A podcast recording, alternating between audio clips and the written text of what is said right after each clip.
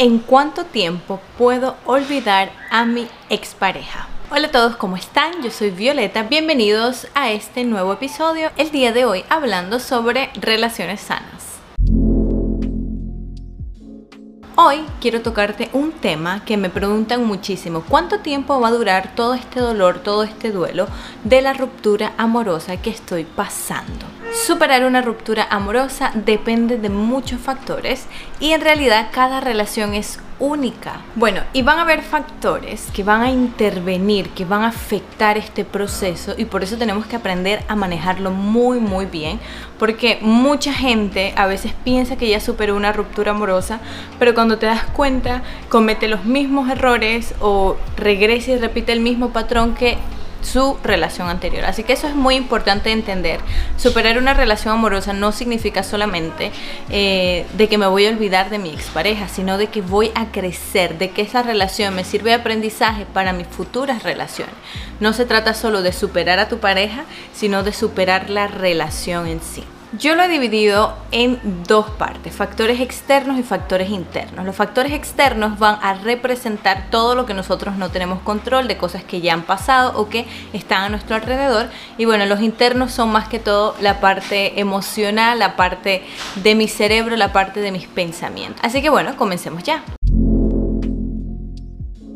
Número uno, el estilo de relación que tú tenías. ¿Qué tipo de relación era? Me refiero a cómo era la relación en general. Por ejemplo, nosotros podemos encontrar un cuadro de una persona que tenía una relación súper violenta, una relación donde ya se veía mucha infidelidad, donde no había respeto. Entonces es una relación que aunque ha creado un apego tóxico, que es muy difícil porque tienes que pasar por el proceso de desintoxicarte emocionalmente, eh, es una relación que ya te está dando ¿no? las pistas de que en algún momento se va a terminar o bueno, vas a tener que cargar con una relación súper infeliz por siempre, ¿no? Pero normalmente este tipo de relaciones violentas se terminan. Ahora, también puede haber otra relación que pareciera como que siempre hubo respeto, era una relación bien, pero le faltaba algo, no había comunicación suficiente, había un poco más de distanciamiento. Entonces no es una relación que te lo diga al 100%, ok, se va a terminar. Entonces este factor es un factor que influye mucho porque abarca el factor sorpresa. Mucha gente llega y dice, mira, no sabía que no me amaba, no sabía que no me quería, no entiendo por qué ha terminado la relación. Este factor puede influir mucho a que las esperanzas se alarguen a lo, a lo largo del tiempo, ¿no? Las esperanzas perduren a lo largo del tiempo porque la persona dice, no, pero si me amaba, no me amaba. Entonces también se convierte en una excusa para buscarla, para querer buscar explicaciones de saber el por qué, no entiendo en qué momento sucedió todo este cambio, en qué momento me dejaste de amar, ¿ok? Entonces ese es el primer factor, la diferencia, qué estilo y qué tipo de relación tú tenías. Número dos es el tiempo, la duración de la relación. Yo sé que puede ser muy subjetivo, a veces nosotros tenemos una relación, digámoslo así, muy muy larga, en donde que al final no se creó esa conexión que quizás en una relación más corta, ¿no? Pero es verdad de que en una relación muy larga ya se crean hábitos juntos, ya se crea una rutina de vida juntos. Y si ya tú vives con la persona o si es un matrimonio largo, o sea, no es lo mismo que yo tenga una relación por dos, tres meses y terminamos y sufro por esa relación a que yo me esté divorciando de mi matrimonio de hace 10 años. Entonces eso también tiene un peso, pero puede que ese factor afecte en el proceso, ¿no? Porque hay muchos recuerdos construidos, hay muchos planes construidos, en muchos de los casos hay muchas cosas de intermedio que se comparten, ya sean hijos, ya sean proyectos, ya sea eh, trabajan juntos o han emprendido en algo juntos. Eh, ¿Qué más? Las rutinas, o sea, y si viven juntos, tienen que resolver todo lo que es el apartamento, resolver todo lo que es la casa, quién se queda con el perrito. Entonces, es un proceso que puede hacer más doloroso el duelo y puede hacer que se prolongue eh, el proceso de, de, superar este duelo o superar esta ruptura. Así que sí que la duración puede ser un factor que pese en el momento de recuperarnos y olvidar a nuestra expareja y superar la relación pues que ya terminó. Ahora vamos a pasar a los factores internos que son de los más importantes y de los que yo veo que las personas se estancan más, que tienen que ver con los pensamientos, las emociones. Vamos a ir uno por uno. Número uno, el qué tanto alimento mis pensamientos con esa persona, ¿no? Pareciera como que estuviéramos enloquecidos por la persona y queremos hablar de la persona, queremos estar en contacto con la persona, nos reunimos con amigos o personas cercanas como para sentir que la persona está más cerca de nosotros y convertimos a esa persona en el centro de nuestras vidas. Y el problema es que entre más le dedicas energía a algo, se vuelve el centro de nuestras vidas. Entonces, si tú estás desesperada por frecuentar a sus mismos amigos, hablar de él en tu cena familiar, hablar con tus amigas de él. Intenta disminuir ese gasto de energía que estás invirtiendo en esa persona porque eso lo único que va a hacer es crear pensamientos obsesivos.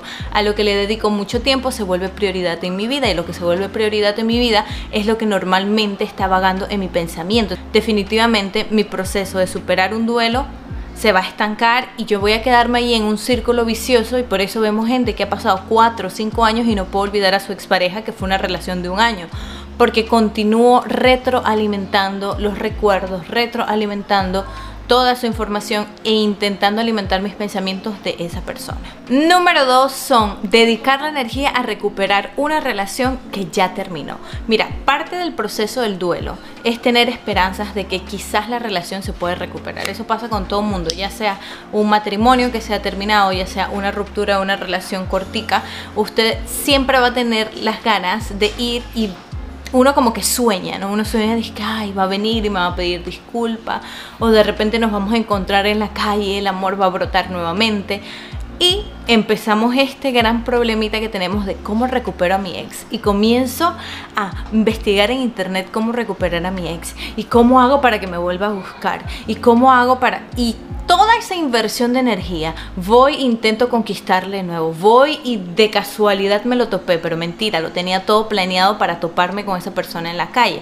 Entonces, ¿qué pasa? Estoy invirtiendo mi energía vital en intentar recuperar una relación y me estanco en esa etapa del duelo de las esperanzas y comienzo a alimentar esa esperanza y este factor estanca a muchísima gente que pierde tiempo, meses, años intentando recuperar a alguien que ya no les quiere, que ya no piensa en ellos y que ya hasta tiene otra relación. Número tres son los pensamientos ansiosos. Son estos pensamientos impulsivos, compulsivos, pensamientos que no puedo controlar, ¿no? Y la clave de estos pensamientos es que estos pensamientos siempre vienen con una nostalgia, ¿no? Que la nostalgia es una emoción que es de la combinación de la alegría y la tristeza. Alegría de recordar algo que te hizo feliz, pero que ya no lo tienes ahorita. Entonces te da nostalgia. El pasado, ver unas fotos de tu niñez y tú dices, ay, qué alegría, qué momentos gratos, pero no es una felicidad de alegría, sino tiene un poquito de tristeza. Y esos pensamientos obsesivos se enfocan en la nostalgia. Entonces comienzo a recordar todos esos momentos hermosos que hemos pasado juntos, alimentar de alguna forma mis pensamientos con el primer beso, la primera vez que nos vimos, cómo me pidió que fuera su novia. Y estos pensamientos siempre están enfocados en las partes buenas. Lo que tú necesitas es enfocarte. ¿Por qué se terminó la relación? ¿Cuál fue el factor que desencadenó el término de la relación? Me fui infiel, no me quería más, me dijo que ya no me ama, simplemente quiso terminar y no me quiso dar ninguna explicación. Y en eso es lo que te tienes que enfocar ahorita, porque eso es tu realidad de ahora. Ok, se fue, no quiere estar conmigo, se terminó. Esa es la realidad.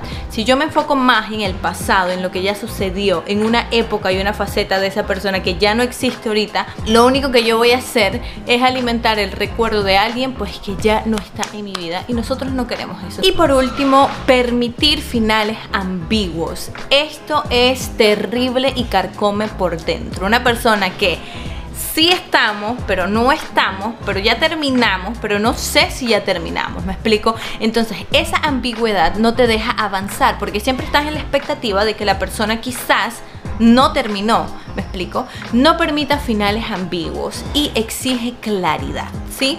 Sucede mucho cuando es antes de una relación. Mira, yo he visto mucha gente que ni siquiera ha entrado en relaciones y han quedado en la ambigüedad y pasan un año esperando a alguien o viendo a ver si esa persona que nunca fue su pareja intenta regresar, ¿sí? Porque es que no le terminó, tampoco tuvieron una relación, entonces no tengo cómo reclamarle o preguntarle qué es lo que está pasando, porque tampoco quiero ser molesta, pero la persona me dijo como que sí, yo te quiero, pero no sé. Entonces hay como un final ambiguo y no sé qué está sucediendo. Entonces me quedo en esa expectativa 6, 7, 8, 9, 10 meses, un año, esperando a ver qué esa persona dice, perdiendo oportunidades de vivir mi vida en plenitud.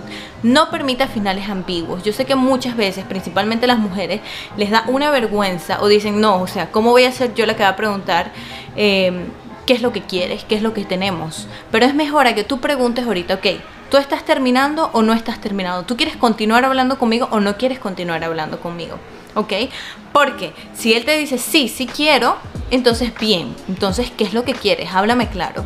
Y si no lo quiero, pues tú das vuelta atrás y ya tú sabes que eso no es para ti. Pero si él te dice que sí, que es que tú eres la más bella, la más hermosa, pero que él no sabe, que él está confundido, pues déjalo confundido y que se vaya y tú continúa tu vida. Porque yo no quiero un hombre confundido en mi vida que me quiera, pero más o menos. O un hombre que sí me quiere y me ve bonita, pero es que no sabe. Entonces, yo no puedo estar con alguien que me quiere más o menos. Yo necesito estar con alguien que me quiere bien, que me quiere completita. Entonces, ¿qué pasa? Si yo tengo un final ambiguo y yo permito ese final ambiguo en mi vida, yo voy a sufrir un duelo de alguien que ni siquiera ha decidido ser mi pareja. O quieres o no quieres. ¿Sí? Porque si nosotros estamos al lado que alguien que duda de que nos quiere, imagínate cómo nuestra autoestima se va a sentir. O qué sucede conmigo que yo me permito a mí estar rodeada de gente que me quiere pero más o menos. Entonces no permite finales ambiguos y sé bien clara. Es importante que seas clara. A mí me conviene más decirle a alguien, ¿sabes qué? No sé qué está pasando. ¿Tú me quieres o no me quieres? Porque a veces estás conmigo, a veces no. Y yo necesito claridad en mi vida. Y yo se lo digo claro y esa persona la encaro y esa persona me tiene que responder a yo esperarme y decir, no, no le quiero, no le quiero presionar, no sé, ok, tú no le quieres presionar, pero la vida a ti se te está yendo esperando a esa persona.